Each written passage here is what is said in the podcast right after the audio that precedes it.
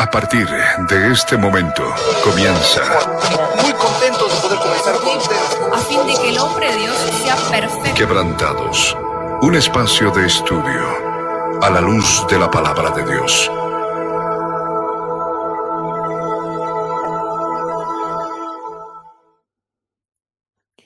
Muy, muy buenas tardes, amados hermanos, amados oyentes. Sean bienvenidos a nuestro programa Quebrantados. Hoy, jueves 6 de agosto, estamos contentos de salir en vivo a través de las radios emisoras eh, de Cristo Viene, por supuesto. eh, y por supuesto, abrazar a todos y cada uno de nuestros hermanos bolivianos eh, por este día tan especial. Hoy es fecha patria, hoy es 6 de agosto, son 195 años de aniversario y por supuesto mandarles un afectuoso abrazo a todos y cada uno de ustedes. Que el Señor Jesús los bendiga mucho, entendiendo que nuestro Dios es, eh, bueno, que sea propicio para nuestra nación en medio de la situación en la que estamos viviendo. Muy, muy buenas tardes, Diego, muy buenas tardes, Flor, sean bienvenidos al programa. Muy buenas tardes, Milo. Buenas tardes, Diego. Y buenas tardes a todos nuestros amados oyentes. El Señor los bendiga en gran manera y el Señor bendiga grandemente a Bolivia y la libre de todo mal en esta fecha tan especial y por supuesto en estas circunstancias tan penosas que están viviendo como nación. El día de hoy vamos a estar eh, compartiendo sobre un libro prédica que, bueno, por supuesto es de una prédica de nuestro amado pastor, ¿A quién iremos, Señor, si tú tienes palabras de vida eterna? Eh, realmente esperamos que sea de bendición para sus vidas. Amén. Sí, muy buenas tardes chicos y a todos ustedes los que nos escuchan. Eh, que el Señor los bendiga mucho. Sabemos que en Bolivia ahora justamente es una fecha patria, es una fecha tan importante para la nación. Es- sabemos que Bolivia es, una, es un país del que el Señor ha escogido para levantar este ministerio desde lo postrero de la tierra para mostrar tantas maravillas, para revelar tantas maravillas de su palabra y que todos ustedes que son parte de, de la obra y son parte de, de- incluso de los mensajes que hemos estado hablando en Quebrantados, conocen. Entonces esperamos que el Señor los guarde, los bendiga mucho, que guarde a sus familias de esta peste que ha venido justamente sobre todo el mundo, que se estén cuidando, que recuerden que el sabio eh, ve el peligro y se esconde y es prudente, pero siempre confiando en el Señor, ¿no? Porque ese es nuestro Dios, el Dios que nos va a cuidar de todo mal. Entonces, eh, estamos hoy para leer este libro prédica que se llama ¿A quién iremos, Señor, si tú tienes palabras de vida eterna? y que nos parece tan importante para dar en este día, en esta fecha, a todo Bolivia y a todas las naciones que necesitan escuchar, pues, así cuando vienen cosas terribles y cosas fuertes y cosas peligrosas, o pestes o hambres o de destrucción repentina, ¿a quién iremos si no es a nuestro Dios? Y es por eso que hemos escogido este librito, este libro prédica para, para este día. Así que, por favor, tomen sus cuadernos, anoten los versículos, anoten los capítulos, que les va a servir muchísimo. Bien. Amén. Amén. Entonces, ahí donde están, antes de que podamos comenzar, me gustaría que hagamos la oración que está en el libro Prédica, para que todos aquellos, bueno, estemos en el Espíritu y podamos recibir esta palabra juntos. Sí. Todos los que están eh, escuchando, por supuesto, y quieran participar de este programa, quieran participar de este segmento de Café y Palabra, te ruego que ahí donde estás puedas cerrar tus ojos y subir juntamente conmigo a la presencia del Señor. Cierra tus ojos y ora conmigo y dile, Padre amado, Padre Santo, en el nombre de Jesús, te damos gracias, Señor, por tu misericordia, porque estando aún con muchos problemas, con muchas dificultades, en medio de la situación en la que estamos viviendo a nivel global, estamos dispuestos en este día para recibir tu palabra, para bendecirte, para glorificarte, Padre. Señor, te entregamos nuestras vidas, te entregamos todo nuestro ser. Háblanos a través de tu palabra, Señor. Muéstranos si hay dureza y si hay incredulidad en nuestros corazones. Señor eterno, hoy te bendecimos y te glorificamos porque tú eres nuestro Dios, tú eres nuestro Salvador, tú eres nuestro libertador. En el nombre de Jesús te damos gracias y tomamos autoridad sobre todo espíritu inmundo de las tinieblas, tu espíritu de sueño, de letargo espiritual, de sueño profundo, de falta de entendimiento, lo atamos ahora y lo echamos fuera en el nombre de Jesús. Espíritu de sopor, de estupor, de falta de concentración, te atamos ahora y sales fuera en el nombre de Jesús. Limpia, Padre, en todo lugar donde se está escuchando esta palabra y toca nuestras vidas. Llénanos de tu Espíritu Santo. Gracias, Señor. En el nombre de Jesús. Amén y amén. Amén. Entonces vamos a pedirles a todos nuestros oyentes para que por supuesto puedan empezar a leer con nosotros los primeros pasajes bíblicos. Vamos a leer la palabra en Juan en el capítulo 6, en el versículo 60, y no sé si lo podemos poner en pantalla, Dieguito. Sí. Ahí está. Ahí vamos.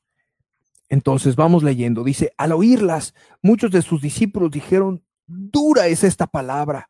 ¿Quién la puede oír? Y el versículo 61 dice, sabiendo Jesús en sí mismo que sus discípulos murmuraban de esto, les dijo, ¿esto os ofende? Pues qué, si viereis al Hijo del Hombre subir a donde estaba primero, el Espíritu es el que da vida, la carne para nada aprovecha. Las palabras que yo os he hablado son espíritu y son vida. Pero hay algunos de vosotros que no creen, porque Jesús sabía desde el principio quiénes eran los que no creían y quién le había de entregar. Y el versículo 65 dice, y dijo, por eso os he dicho que ninguno puede venir a mí si no le fuere dado el, eh, del Padre. Desde entonces muchos de sus discípulos volvieron atrás y ya no andaban con él. Dijo entonces Jesús a los doce, ¿queréis acaso iros también vosotros? Y le respondió Simón Pedro, Señor, ¿a quién iremos? Tú tienes palabras de vida eterna y nosotros hemos creído y conocemos que tú eres el Cristo, el Hijo del Dios viviente. Y es necesario que prestemos atención a esta palabra, ¿no? El Señor estaba hablando cosas espirituales, hablaba palabras por medio de la inspiración del Espíritu Santo de Dios. Hablaba de cosas sobrenaturales, de palabras de vida eterna, palabras que transforman nuestras vidas, palabras que renuevan nuestro ser. Y nosotros tenemos que estar atentos a esas palabras, ¿no? Momentos antes de ese pasaje eh, que leímos, Jesús les había hablado ahí en Capernaum que Él era el pan de vida, que Jesús mismo era ese pan que descendió del cielo para que aquel que coma de Él no muera, ¿no? Y está la palabra en Juan en el capítulo 6, en el versículo 51, no sé si la puedes poner en pantalla, Diego, que dice, el versículo 51 dice, yo soy el pan vivo que descendió del cielo. Si alguno comiere de este pan, vivirá para siempre. Y el pan que yo daré es mi carne, la cual yo daré por la vida del mundo. Y la gente no comprendía esta palabra. Para ellos esa palabra era dura porque se preguntaban entonces los judíos contendían entre sí diciendo, ¿cómo puede este darnos a comer su carne? O sea, estás hablando de canibalismo, no lo entendían y lo estaban tomando de una manera netamente carnal, ¿no? Exactamente, porque es lo que Jesús estaba diciendo, es el Evangelio de salvación. Era el Mesías prometido por Dios en todo el Antiguo Testamento, desde Génesis, desde la primera vez que los hombres pecaron, que el género humano, que Adán pecó, el Señor le dijo que justamente de la simiente de la mujer habría de venir el que le pisara la cabeza a la serpiente. Y más adelante explica porque el Señor va revelando su gracia gradualmente que iba a nacer de, iba a de esta mujer, que iba a nacer en Belén, que iba a, terminar con justamente Satanás y su reino de maldad, que iba a romper el velo de separación, que iba a haber una unión directa del hombre con Dios y un nuevo pacto. Y él se estaba revelando de esa manera, diciendo, ustedes saben, como por ejemplo en, en lo que pasó en el desierto, que el Señor daba este pan, este maná, mas yo soy el verdadero pan el que si comieren de mí, tendrán vida eterna, y si bebieren de mi sangre, tendrán el conocimiento de Dios, tendrán vida eterna, los estaremos en un nuevo pacto. Y el Señor les estaba diciendo esto. Por eso es que estaban murmurando los judíos diciendo, como dice, pueden leer un poco más atrás, cuando, como dice, que murmuraban los judíos diciendo, ¿acaso no es este Jesús, el hijo de José y María? ¿No es esto un, simplemente un hombre? No es simplemente un carpintero, no es simplemente eso. ¿Cómo puede hacerse igual a Dios. Por eso lo querían matar, por eso lo querían apedrear, porque pensaban que Jesús estaba mintiendo.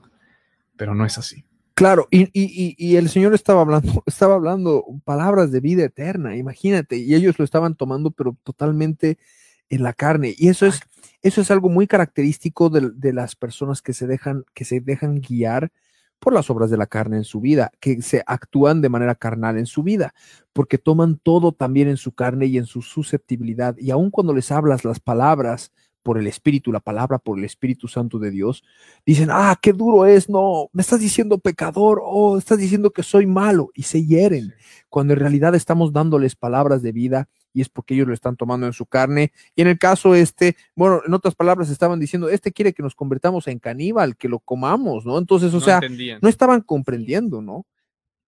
Así es, además hay que tener en cuenta que el, el Señor predicó también de las señales que tendrían que manifestarse en, el, en este tiempo del fin. Y por esa razón también dura es esta palabra. Y creo que a más de a uno les ha pasado en este tiempo que el pastor ha predicado palabra profética. Muchos en su interior, hasta nosotros mismos, decíamos, dura es esta palabra, es difícil de digerirla. Sin embargo, es una palabra que nos llena de vida eterna y vida eterna en abundancia para que en este tiempo del fin realmente estemos atentos a las señales, estemos velando, estemos en oración para prepararnos para la segunda venida de nuestro Señor Jesucristo, que por supuesto vendrá con gran destrucción sobre todos y cada uno de los moradores de la tierra. Tal cual, ¿no? Entonces vemos que esta palabra les parecía dura y hoy en día también la palabra, el evangelio del reino, predicado tal cual y como está escrito, efectivamente les puede parecer duro. ¿No? Cuando hablamos de los juicios venideros, cuando hablamos que se acerca un gobierno mundial, cuando hablamos que se acerca un mega holocausto mundial, cuando hablamos de que la bestia ha de destruir a muchos, cuando hablamos de que se van a derramar eh, las siete copas de la ira, o cuando hablamos de las siete trompetas que van a tener, desatar terribles juicios sobre la humanidad, se van a dar catástrofes sobre la humanidad, eh, verdaderamente es palabra dura. ¿Y quién la va a poder oír? Pero es palabra que a nosotros, aquellos que tenemos el testimonio de Jesús, nos llena, nos llena de, de, la presencia del Espíritu Santo de Dios, llena nuestras lámparas de aceite para que podamos prepararnos. Por eso la palabra en el Evangelio de Juan, en el, el capítulo 6, en el versículo 60, eh, dice, al oírlas muchos de sus discípulos dijeron, dures esta palabra, ¿quién la puede oír? Y efectivamente, ¿Quién va a poder oír esta palabra? ¿Quién va a poder soportar la palabra del Evangelio del Reino en una generación eh, que se ofende por todo también, ¿no? Tenemos que hablar ya, eh, eh, si bien esta prédica es de unos años atrás, hoy se le dice a la generación centennial y, aparte de la generación millennial, que, que efectivamente es la generación de cristal, ¿no? Todo les ofende, todo les afecta. Entonces, el solo hecho de que nosotros prediquemos la sustancia del Evangelio del Reino, que es el arrepentimiento para perdón de pecados, el reconocer de que nosotros tenemos iniquidades en nuestros corazones, de que como seres humanos estamos caídos, estamos eh, eh, destituidos de la gloria de Dios por el pecado que habita en nosotros. En una cultura en la que se ha normalizado el te tienes que amar a ti mismo, te tienes que aceptar como tú eres y los demás te tienen que aceptar como tú eres y, y si no te aceptan está mal. Y eso es totalmente errado, porque el carpintero de amor, nuestro alfarero de amor, nos ha llamado a que seamos transformados, revestidos de el nuevo Adán no, que no nos conformemos con la vana manera de vivir heredada de nuestros antepasados, que no nos conformemos con retener, por ejemplo, el carácter de mi abuelo, el carácter de mi padre, que busquemos tener el carácter de Cristo en nuestras vidas. ¿No? Y en lugar de aceptar toda esa basura, toda esa iniquidad que hay en nuestro corazón, todo ese pecado, toda esa maldad, en lugar de aceptarla, darle muerte en la cruz del Calvario y entender que Cristo vino a morir por nosotros para darnos libertad. Él es el pan de vida, Él es el que nos alimenta, Él es el que verdaderamente nos purifica, nos levanta, nos restaura, nos liberta. Entonces es... Eh, importante que en este tiempo se levante dentro de esta misma generación a la que muchos le llaman la generación de cristal, se levante una generación de jóvenes fundamentados en la roca que es Cristo Jesús jóvenes fundamentados en el verdadero evangelio del reino para arrepentimiento y perdón de pecados, que esa es la base del, esa es la base del evangelio. Ese es el evangelio que nosotros predicamos. No predicamos un evangelio en el cual tú te tienes que quedar como viniste al conocimiento de Jesús y nunca transformar tu vida. Él es nuestro alfarero y nosotros somos barro. Y si quiere quebrarnos para hacernos de nuevo, estamos en sus manos porque sabemos que la obra que Él ha comenzado en nosotros la va a terminar. Exacto. Es eh, todo esto lo que, lo que muestra acá en la palabra cuando el Señor nos dice, dura es esta palabra, ¿quién la puede oír? Porque es lo que está escrito en Juan 6:60.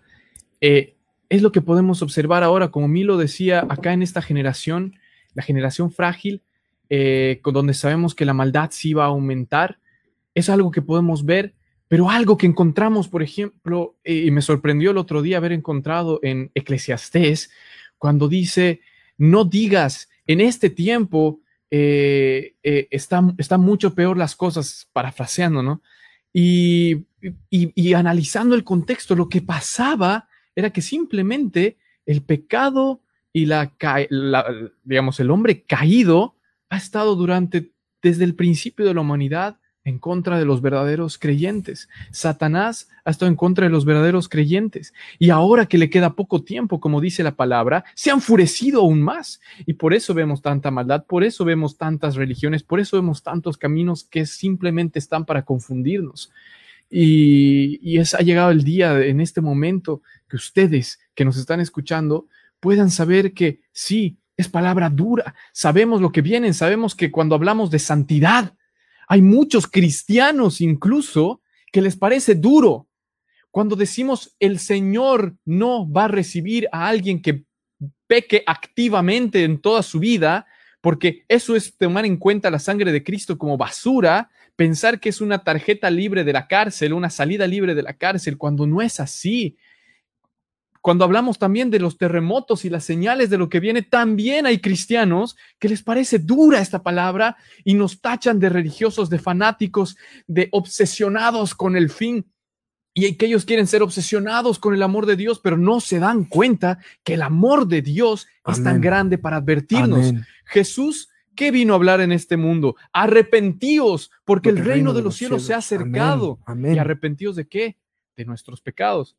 ¿Por qué? Porque si no habría un infierno, habría un juicio, habría una copa de la ira, que Jesús la ha tomado, pero sin Jesús tendría que ser dado a nosotros. Entonces, muchos nos van a categorizar y sucedió lo mismo y sucedió lo mismo con Jesús y sus discípulos porque los mismos discípulos de Jesús fueron los que dijeron dures esta palabra imagínense. Quién la puede oír o sea estaban dentro los discípulos del Señor ya no eran solo los fariseos que estaban diciendo ay este caníbal no estaban entendiendo totalmente cegados ojos para no ver, oídos para no oír y, no arrepientan su corazón para que el Señor venga y lo sane.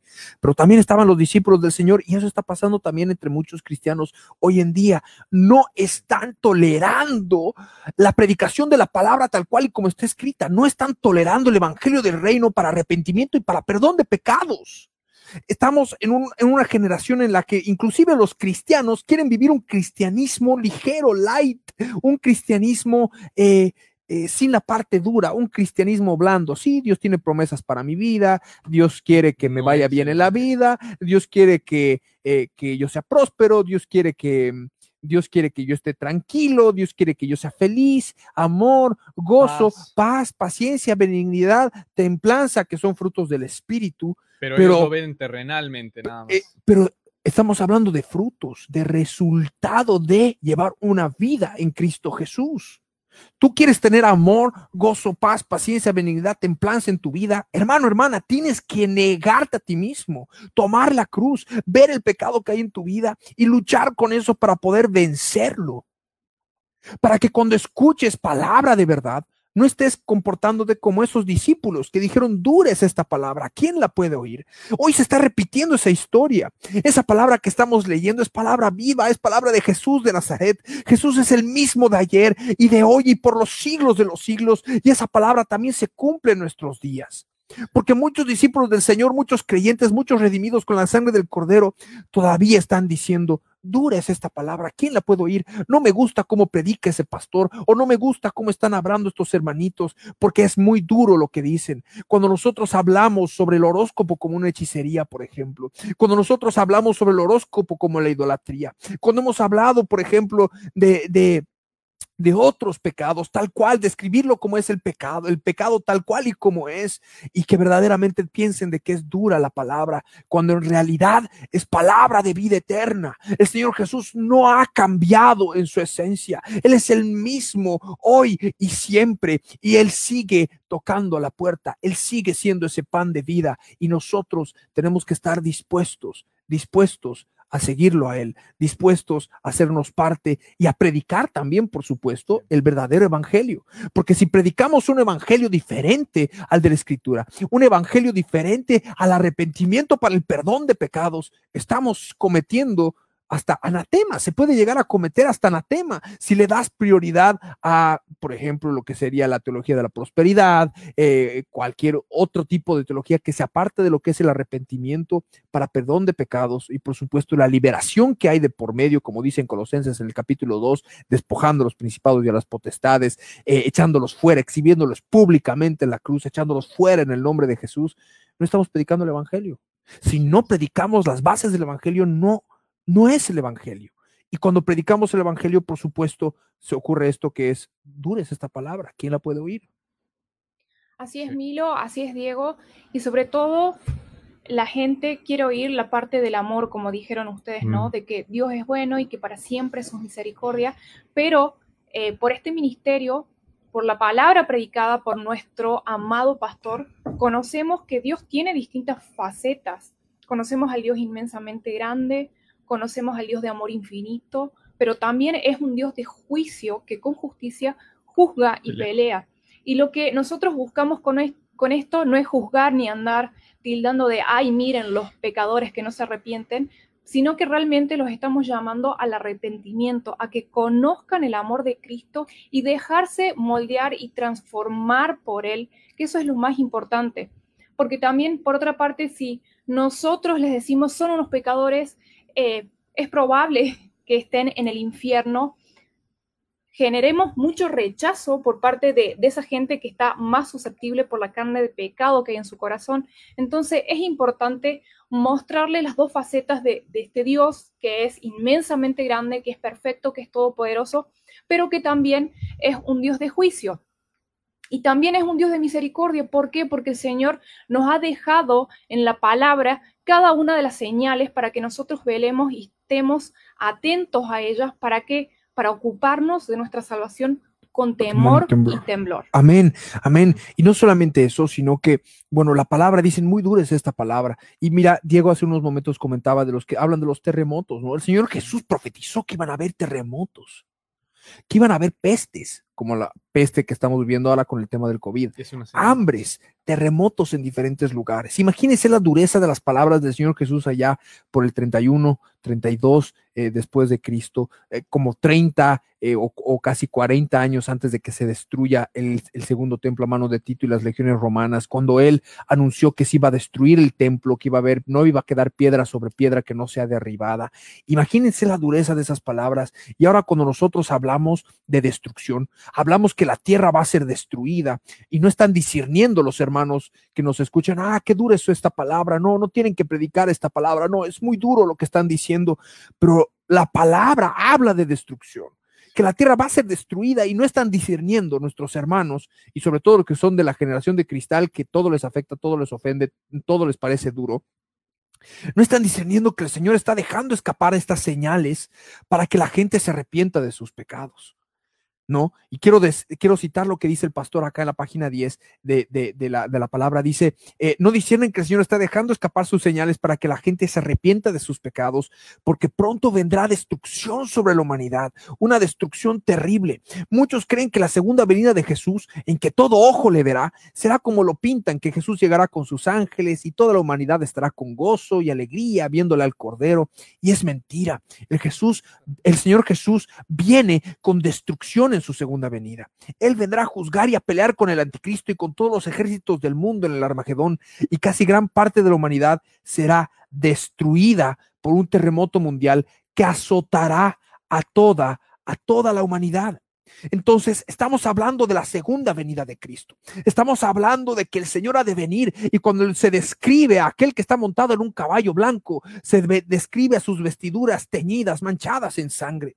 Y si hacemos la correlación que está con Isaías en el capítulo 62, de aquel que ha venido de pisar el lagar, aquel que ha venido de pisar el lagar del Armagedón, por supuesto, eh, que y la sangre va a subir hasta, hasta los frenos de los caballos, dice la palabra. Entonces, nosotros debemos entender, nosotros debemos comprender de que el Señor viene con juicio. La primera vez vino a predicar la salvación y el arrepentimiento para perdón de pecados, pero la segunda vez viene a traer la justicia perdurable, como dice Daniel capítulo 9 en el versículo 24 hasta el versículo 27, la profecía de las 70 semanas. Él ha de traer la justicia perdurable y como lo describe Apocalipsis en el capítulo 19, eh, eh, si mal no me equivoco, Él es fiel y es verdadero y Él con justicia juzga y pelea. Y es algo que nosotros debemos entender, es algo que se tiene que transmitir, es algo que se tiene que comunicar que se tiene que comunicar, que tiene que llegar a todos y a cada uno de los habitantes de la tierra. Tienen que saber que se tiene que haber arrepentimiento. ¿No? Porque el Señor nos está llamando y está de por medio también la señal del profeta Jonás. El Señor quiso mandar a uno de sus profetas a predicar que venía la destrucción sobre Nínive por la maldad, por el pecado, porque muchos ateos dicen, ah, pero Dios no quiere hacer nada en contra de la maldad. Y por supuesto que Dios es un Dios justo, pero Él también da tiempo para el arrepentimiento porque es un Dios justo y es un Dios bueno y es un Dios grande en misericordia. Da tiempo para que podamos arrepentirnos, da tiempo para que podamos acercarnos a Él por medio del pacto, porque por nuestra propia cuenta nunca vamos a poder avanzar. En tu propia cuenta nunca vas a poder vencer la carne que hay en tu corazón, ¿no? Así es. Eh, por otra parte, también el, este librito habla de las señales eh, mentirosas que hay que también prestarle atención y nos habla un poquito de lo que son los ovnis y los fenómenos de abducción. Eh, con esto hay que tener mucho cuidado, sobre todo porque también hay mucha gente cristiana que ha caído en este tipo de cuestiones y ustedes conocen que ahora hay como todo un movimiento, tanto, bueno, de las nuevas religiones, que hablan de los ovnis, que hablan de las abducciones, que hablan de las teorías de los antiguos astronautas, en fin. Los, ¿cómo, se llaman? Alienígenas ancestrales tienen su programa ah, en History. Tienen su programa en History Channel y, bueno. Y tienen que tener mucho cuidado porque, porque si bien el mundo puede llamarlo ovnis, en realidad son eh, seres caídos, son demonios que la palabra menciona. Y sí, evidentemente no son seres terrestres como nosotros. Son, seres extraterrestres. Extraterrestres, así es. Pero eh, bueno, nuestro amado pastor también hace hincapié en eso, que no se dejen llevar por todo lo que el mundo llama ovnis, abducciones, las teorías de los antiguos astronautas, creo que hasta Anunnaki eran. Sí. Los Anunnakis, los, reptilianos. Exacto. Claro.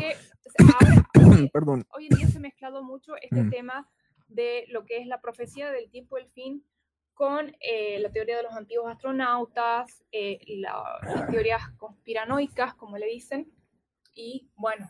Y es algo que nosotros tenemos que también estar atentos. fiel a la palabra. Porque tiene que ser fiel a la palabra. El cumplimiento, nuestra guía y nuestra antorcha en medio de toda esta situación en la que se levantan tantas, tantas eh, teorías, tantas, tantos rumores inclusive, es la palabra profética, ¿no? Entonces tenemos que estar siempre atentos a la palabra profética que nos alumbra como una antorcha en el lugar oscuro. Imagínense, o sea, la antorcha en lugar oscuro es para que sepas por dónde puedes caminar, por dónde puedes avanzar hasta que el día esclarezca y el lucero de la mañana salga en nuestros corazones, que por supuesto eso ha de ser en la segunda venida de nuestro Señor Jesucristo, donde se ha de terminar de consumar toda la profecía.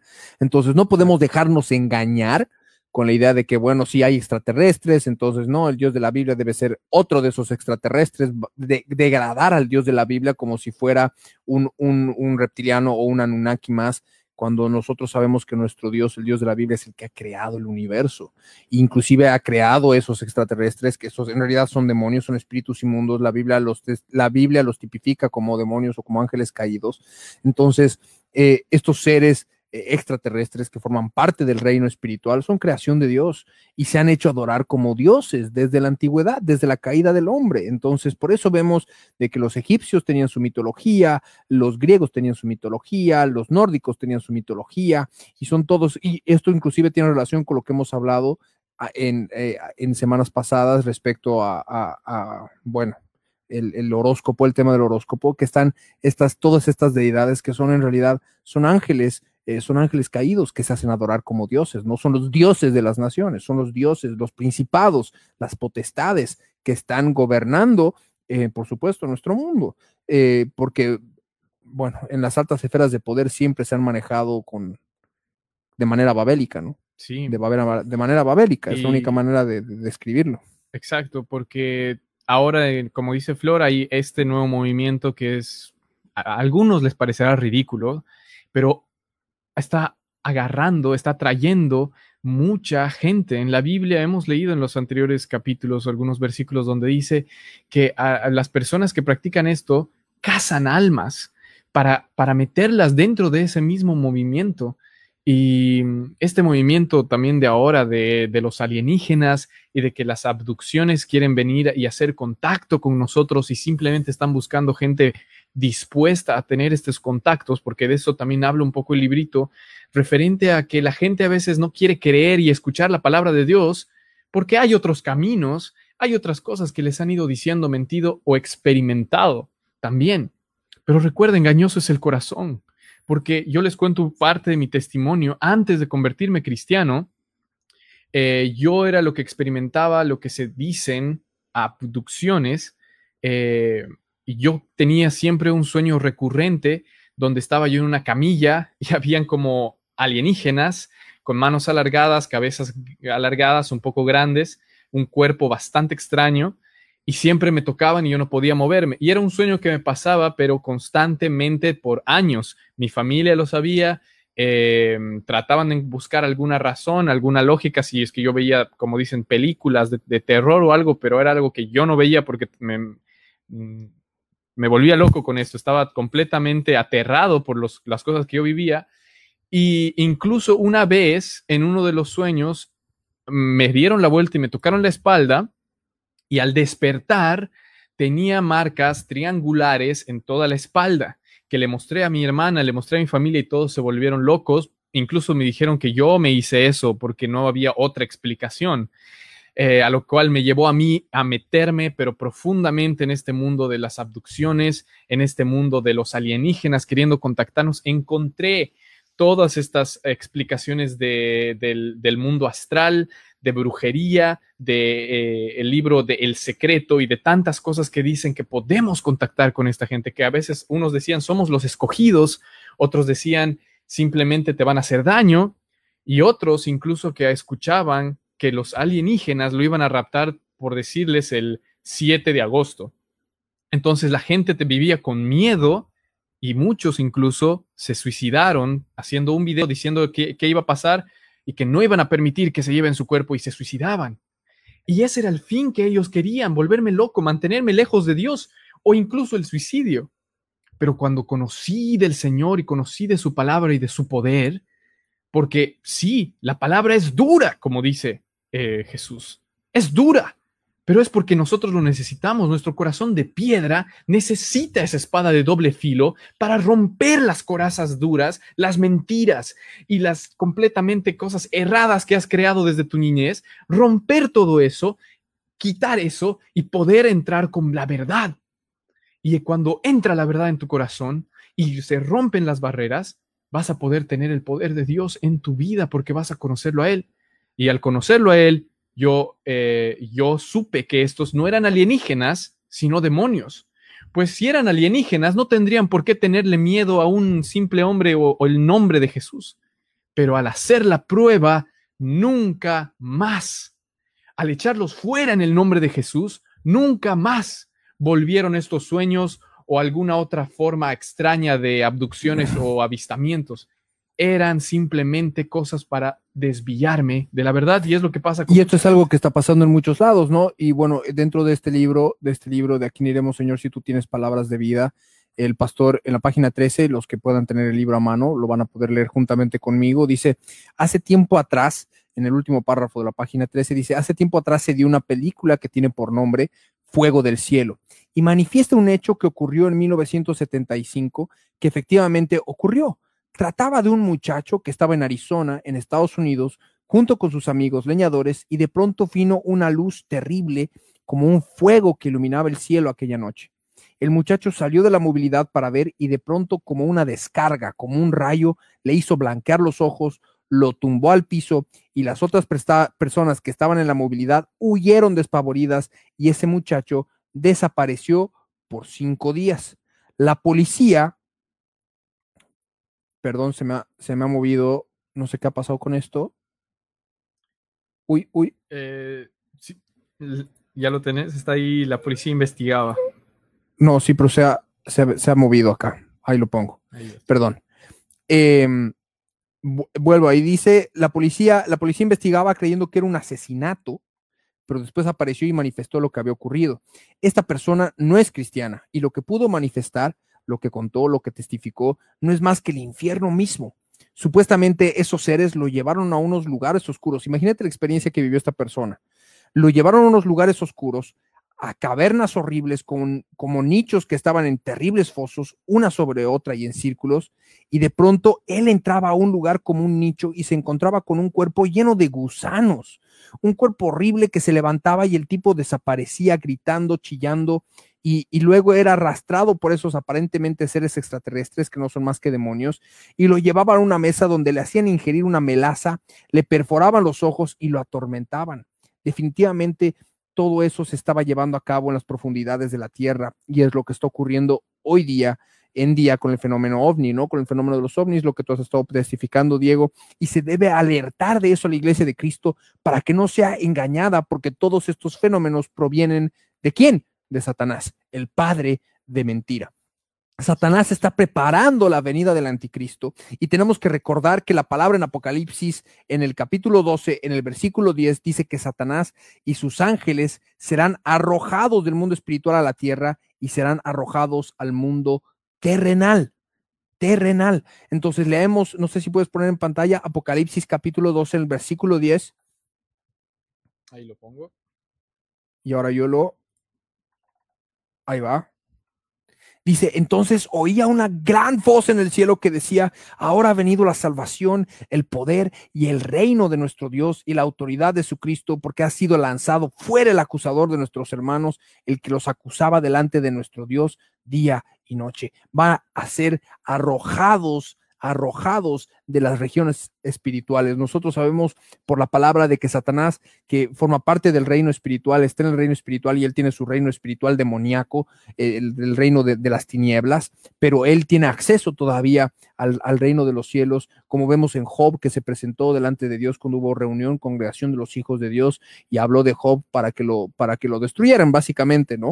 Y, y entonces ahora vamos a ver de que este tipo, este ente que está constantemente eh, eh, vituperando, eh, acusándonos de día y de noche, va a ser arrancado de los lugares celestiales, de los lugares celestiales para, por supuesto, ser arrojado a la tierra, al lugar terrenal, a nuestro universo físico, y va a ser el famoso contacto con alienígenas, ¿no? Y Satanás está preparando todo esto para que la gente no diga, ah, bueno, son demonios, sino, ah, bueno, son extraterrestres, son de, son de otro planeta y nos están visitando y están con nosotros ahora. E inclusive se van a querer volver a repetir los días, bueno, con más cabalidad, los días de Noé, en los cuales van a querer procrear con los ángeles, ¿no? Buscar carne diferente. Entonces, van a haber miles de demonios para cada, uno de los seres humanos que estén en la tierra en aquellos días, por supuesto, después del arrebatamiento. Así es, Milo. Em, otra cosa importante que menciona este librito Predica es el tema de las alianzas humanas, el pacto final de paz y seguridad que pronto se firmará eh, entre Israel, Palestina y sus aliados árabes y que obviamente ya será el comienzo de la semana 70. La palabra nos anuncia y es necesario que todos y cada uno de ustedes eh, tomen contacto con, con lo que es el resumen del mapa profético para poder interiorizarse con eh, el comienzo de la semana 70, cuáles son las señales y cómo se desarrollará la semana de la que habla el profeta Daniel. Les voy a leer lo que dice Isaías 28, 14. Ahí, ahí lo voy a poner. Bueno. Isaías 28. 14 y 15. 14 y 15. Bien, está con esta traducción nos, pone ahora la palabra Jehová, solo para aclarar, a veces eh, por el programa que tenemos, eh, la palabra Jehová en sí es una traducción que justamente ha sido ya datada como una mala traducción, eh, no correcta, y simplemente nosotros por eso nos referimos siempre como yo soy el que soy en todos los versículos que leemos. Amén. Amén. Bueno, leeré. Dice así. Eh, por tanto, varones burladores que gobernáis a este pueblo que está en Jerusalén, oíd la palabra de yo soy el que soy. Por cuanto habéis dicho, pacto hemos, eh, pacto tenemos hecho con la muerte e hicimos convenio con el Seol, cuando pase el turbión del azote, no llegará a nosotros, porque hemos puesto nuestro refugio en la mentira y en la falsedad nos esconderemos. Con este pacto, Israel entregará sus armas y estará indefenso, dice el librito, efectivamente habrá un tratado de paz y seguridad, esta vez con todo el planeta. El problema del arreglo de paz con los palestinos es una muestra más de lo que ocurrirá pronto y cuando Gog y sus aliados invadan Israel, Israel estará indefenso. La gente de Israel vivirá tranquila y habitará confiadamente conforme está escrito en Ezequiel capítulo 38, verso 11. No habrá fronteras con sus países vecinos, el flujo de gente y de capitales en Israel y el Medio, y el medio Oriente será una realidad. Y Ezequiel 38, 11 nos dice. Y lo pongo.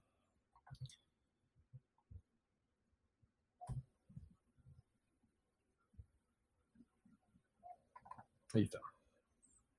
Dice así, todas ellas en la segunda parte. Las personas judías habitan sin muro y no tienen cerrojos ni puerta. Y por supuesto hablará, eh, hace referencia a la invasión de Gog y sus aliados que se llevará a cabo.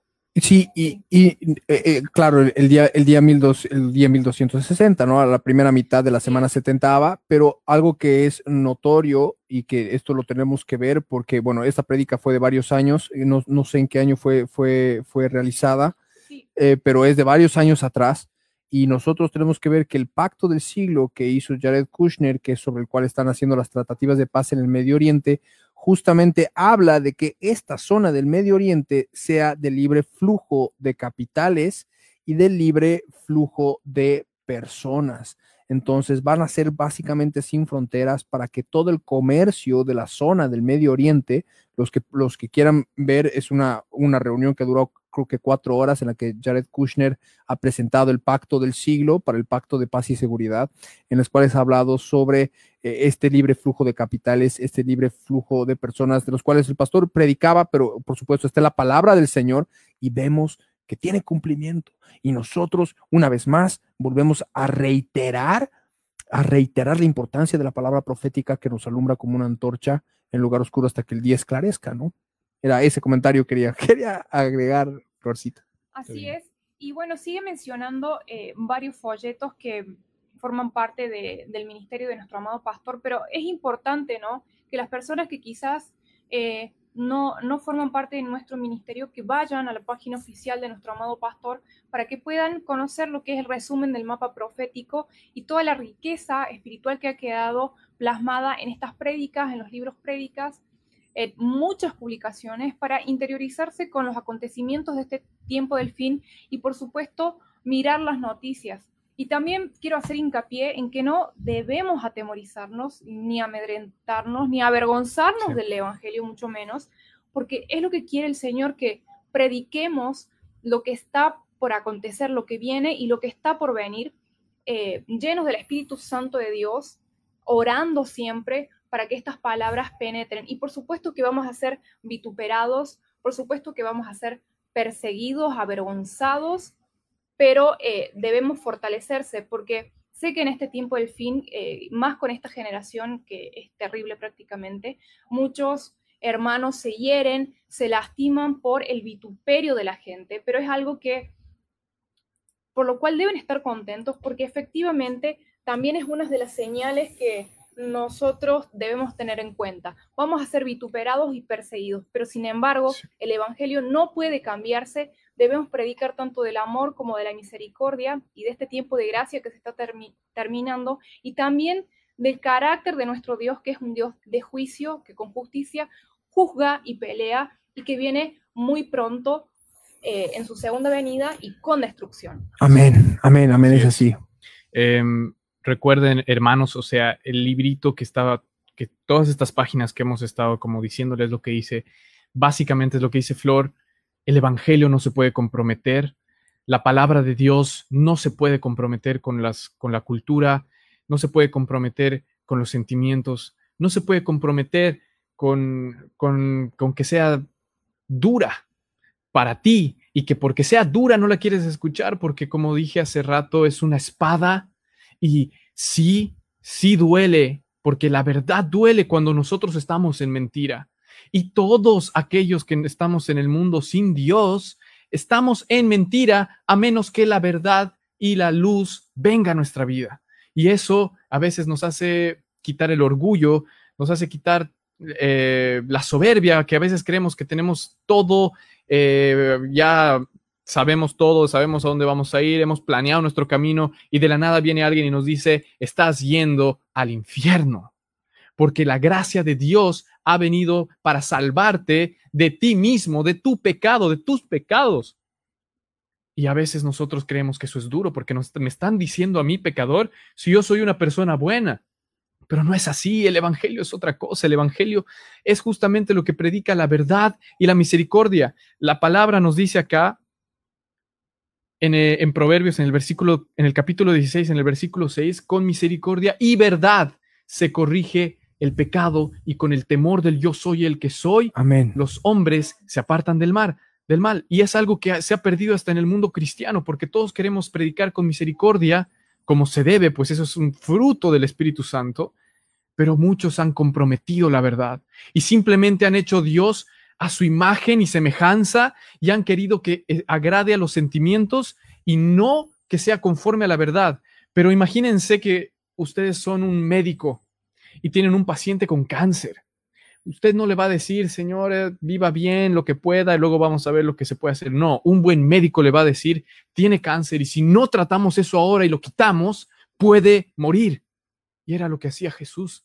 Sí, él hablaba del infierno, sí hablaba de la severidad de Dios, sí mostraba el amor inconmensurable que no puede caber en nuestra mente y en nuestro corazón, pero a la vez nos decía que ese amor está disponible para nosotros y si no lo tomamos, pues tenemos el juicio ante el gran trono blanco que va a ser dado por todos nuestros pecados. Entonces, escojan hoy en día la verdad. Y lo vemos en Romanos, en el capítulo 11, en el versículo 22, cuando Pablo decía, mira pues la bondad y la severidad de Dios. La severidad ciertamente para con los que cayeron, pero la, bondad para contigo si permaneces en esa bondad, pues de otra manera tú también serás cortado. Y la palabra es clara en, esta parte porque muchos aún no creen en el infierno, muchos aún no creen eh, en que, que Dios podría mandarnos al infierno. Por eso ahí está lo que hemos leído en Juan dura es esta palabra. Yo no creo que Dios sea tan malo. Yo no creo que Dios envíe al infierno a las personas solo por mentir, pero es la verdad.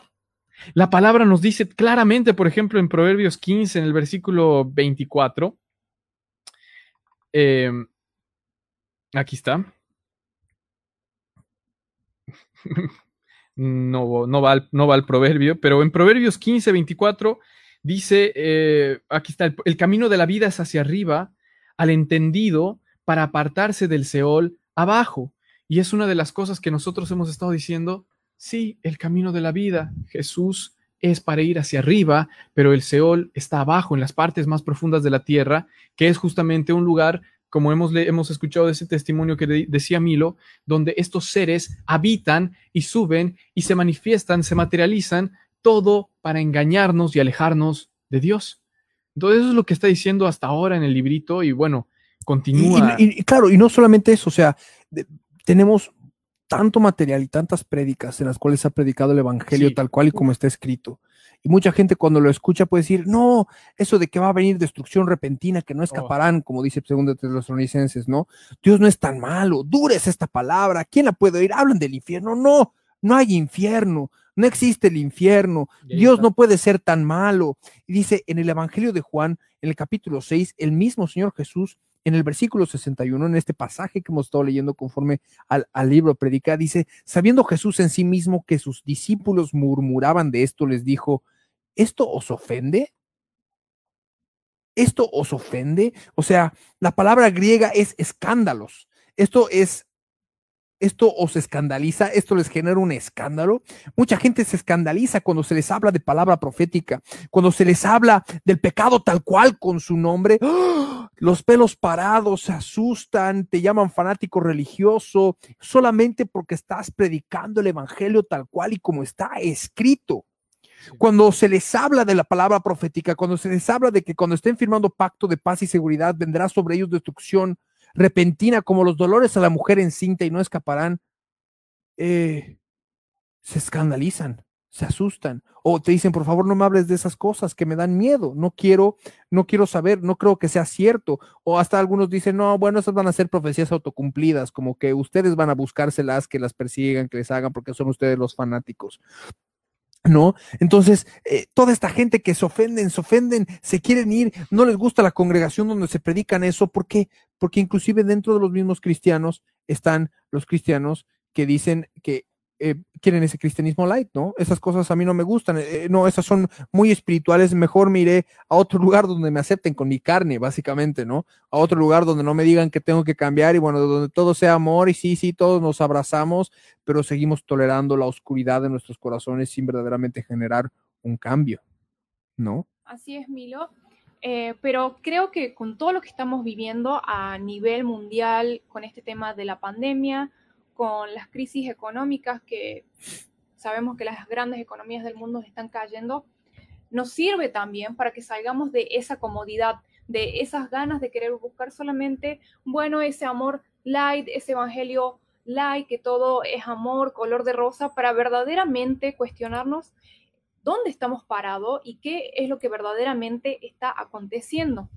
Eh, creo que lo leí en, no me acuerdo, de un pastor cristiano que decía que la comodidad para la iglesia de Cristo, sobre todo en esta región, es algo que, que nos retrasa, es algo que nos impide crecer espiritualmente, porque sabemos que la iglesia de Cristo en Oriente está siendo perseguida, están siendo asesinados, están siendo torturados, pero el Señor realmente se glorifica hasta en eso, ¿no? Ellos no están en la comodidad, ellos seguramente están con temores, están escondidos, están siendo perseguidos, están siendo vituperados, pero realmente el Señor se glorifica en esto y la palabra también se cumple en ellos.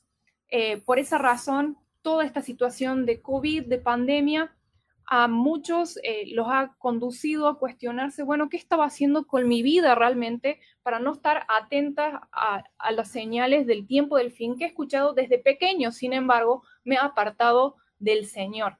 Este es un tiempo para que realmente lo aprovechemos porque son casi los últimos tiempos de la misericordia y de la gracia del Dios vivo y ya vemos que se están empezando a derramar los juicios sobre la tierra. Eh, y por esa razón muchas personas se han acercado, muchos de los que estaban lejos del Señor se han acercado, han vuelto a Él y muchos se han apartado totalmente por el endurecimiento de su corazón, porque sabemos que en este tiempo del fin eh, el amor de muchos se enfriaría. Y también la palabra dice, y cuando venga el Hijo del Hombre hallará fe en la tierra. Es por eso que nuestro pastor también nos insiste mucho en que escuchemos la palabra, en que nos alimentemos. ¿Por qué? Porque la fe es por el oír y el oír por la palabra de Dios. Esto es lo que nos va a fundamentar y nos va a mantener firmes y valientes frente a estas circunstancias que estamos viviendo. Y eso es lo que, y eso es lo que dice en Juan en el capítulo 6, en el versículo 63, ¿no? El espíritu es el que da vida, la carne para nada aprovecha.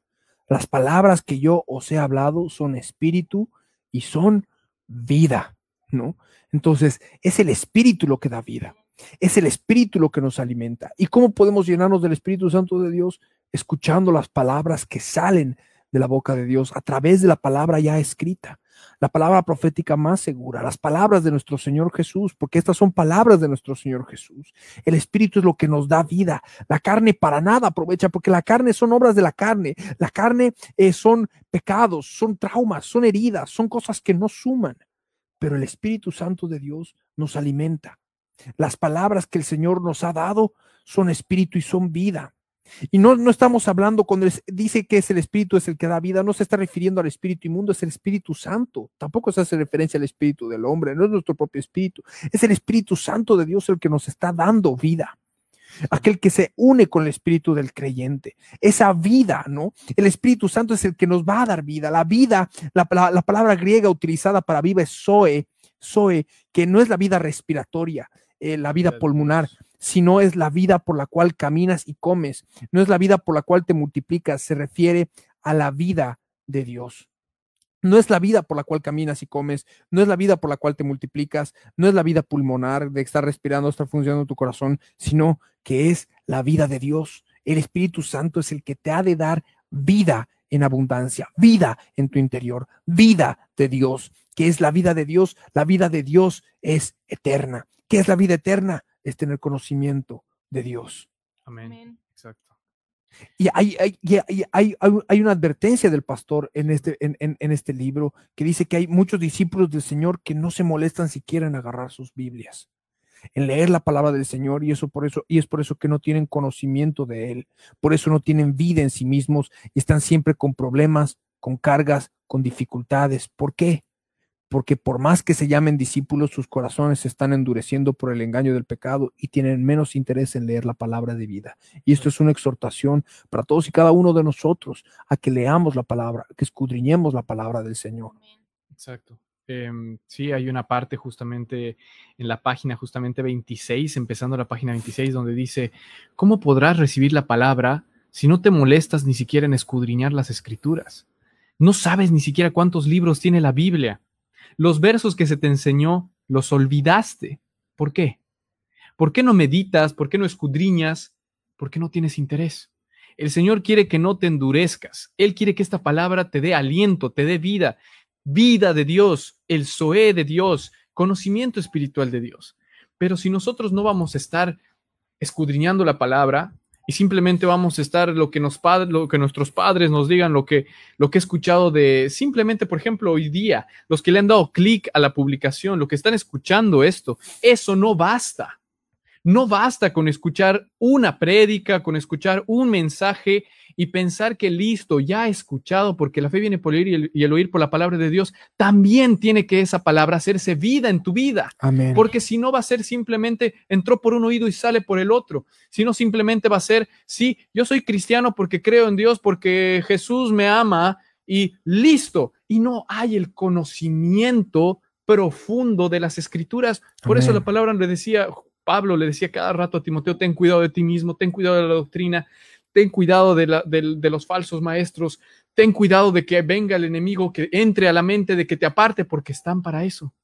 Están para que tú cierres tu espíritu y te alejes, y te alejes, y se te olvide, y se te olvide, y sin y olvidarte, créeme, no vas a conocer a Dios, porque Él quiere una relación.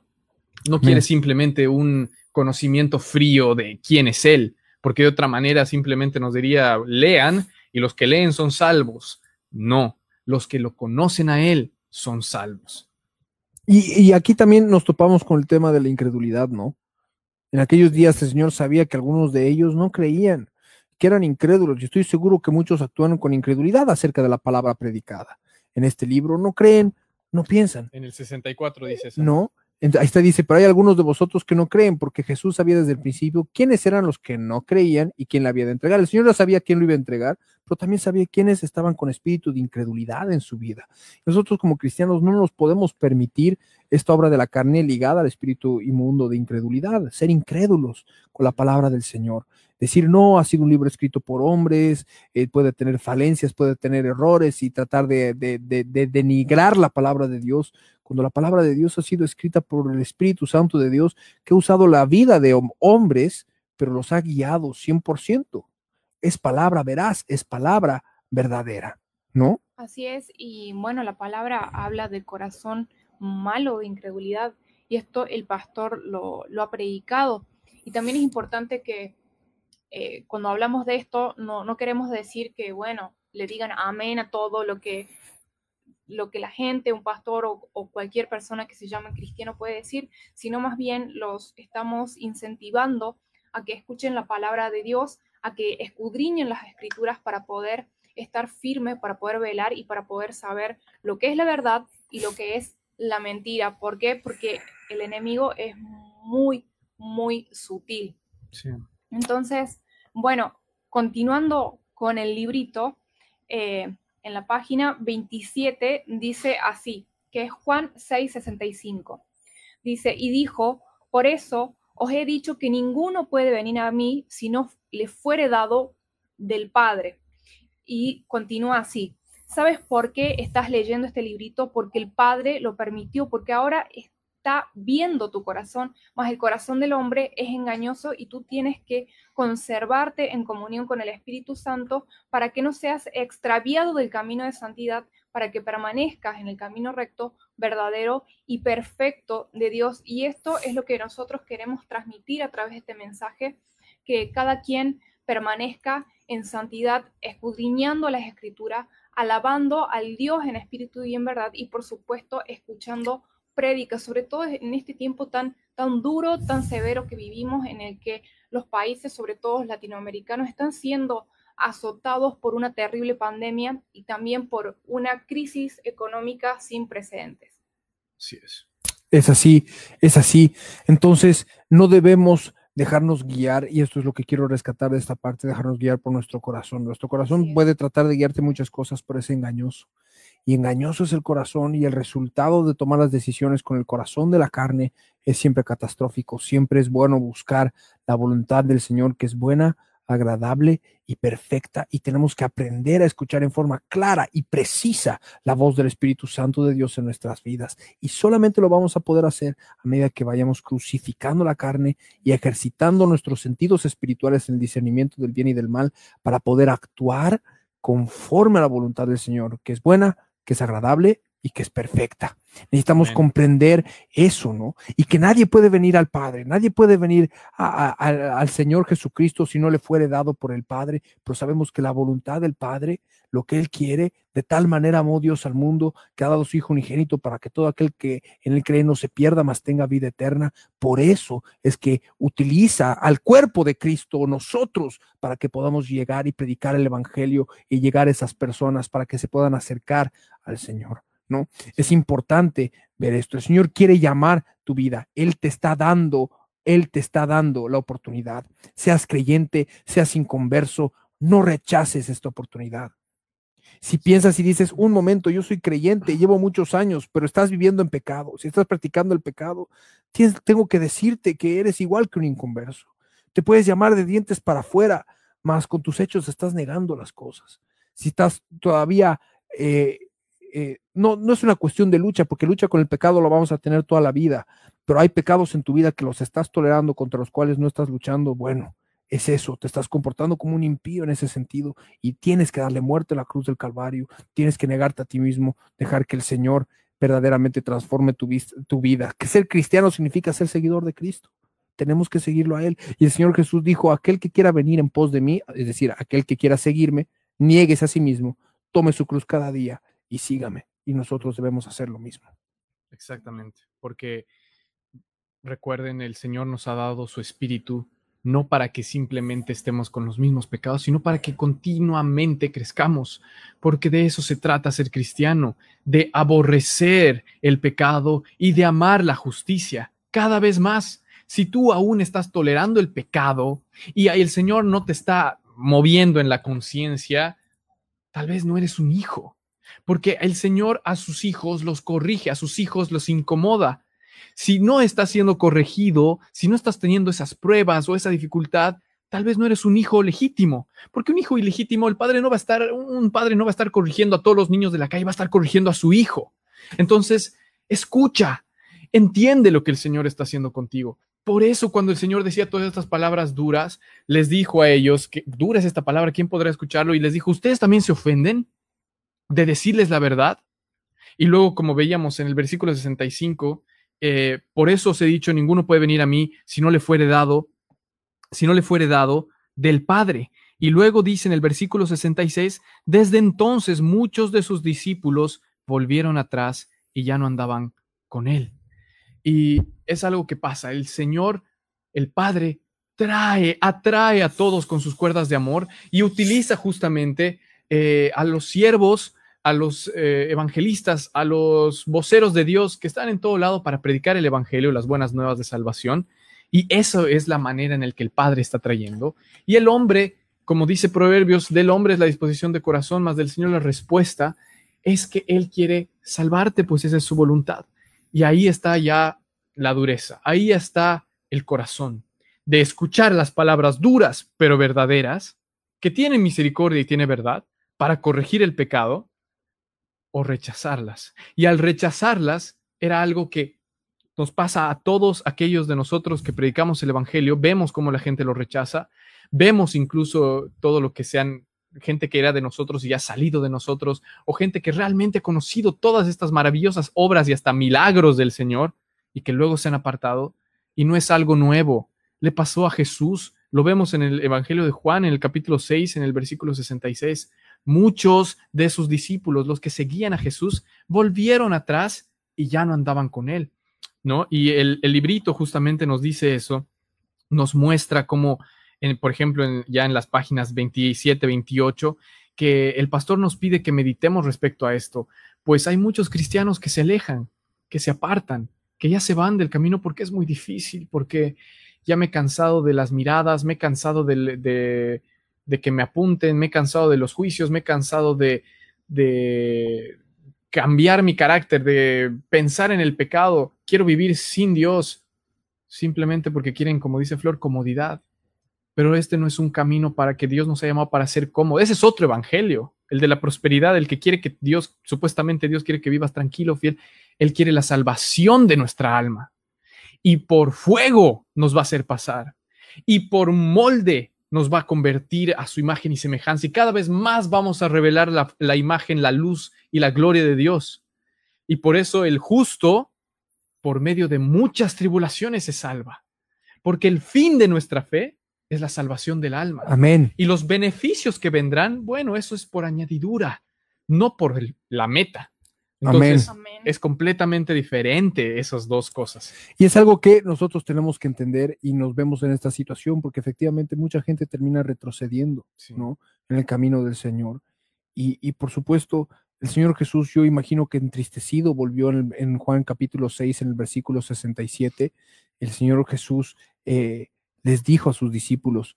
Dijo entonces Jesús a los doce, ¿queréis acaso iros también vosotros? Y hoy el Señor está preguntándole lo mismo a su pueblo, aquellos que quieren perseverar en la doctrina apostólica, aquellos que siguen la doctrina apostólica, aquellos que siguen a Jesús de Nazaret, aquellos cristianos que quieren perseverar en la palabra. Ustedes también se van a ir, ustedes también van a retroceder.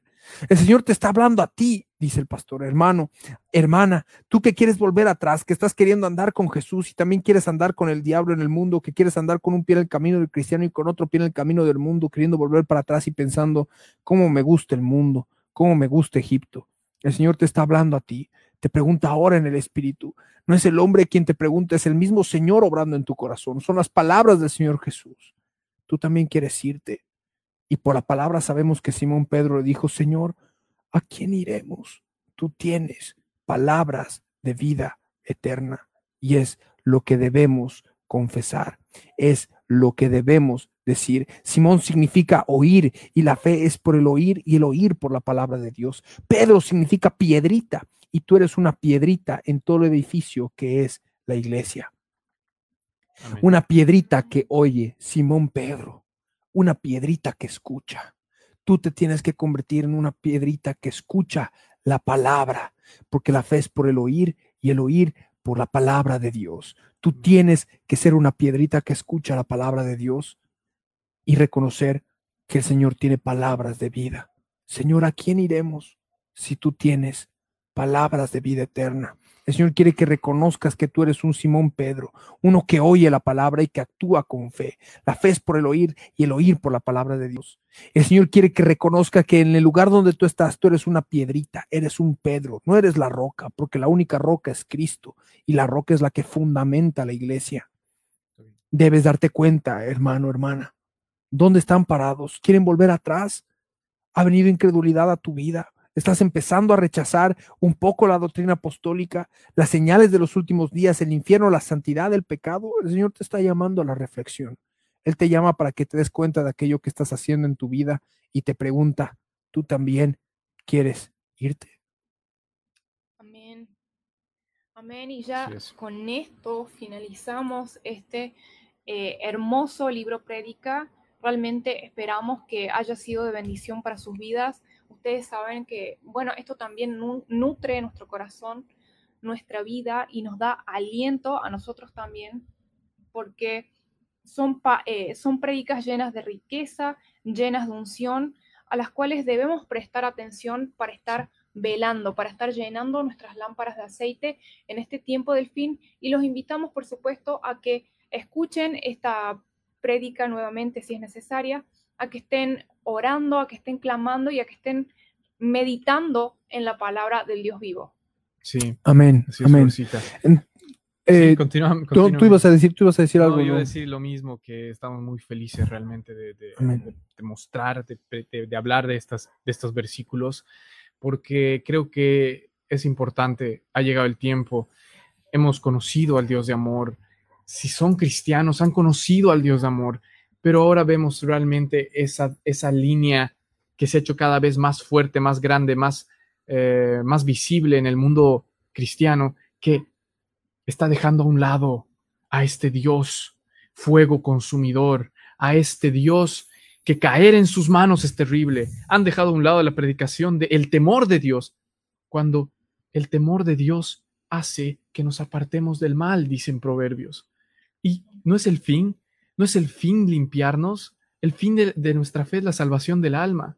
Y como dice en Apocalipsis, como Milo había leído hace rato, estos son los que han salido de la gran tribulación porque han lavado sus vestiduras con la sangre del cordero. Debemos lavarnos, debemos enfocarnos en la santidad, que no es el sol de afuera hacia adentro, es de adentro hacia afuera. Y porque el, el hombre ve lo de afuera, pero el corazón ve el, el Señor ve el corazón.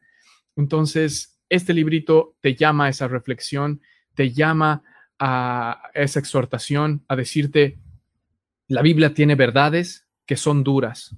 Y créanme, creo que todos acá hemos luchado con las verdades de la Biblia, pero es la verdad.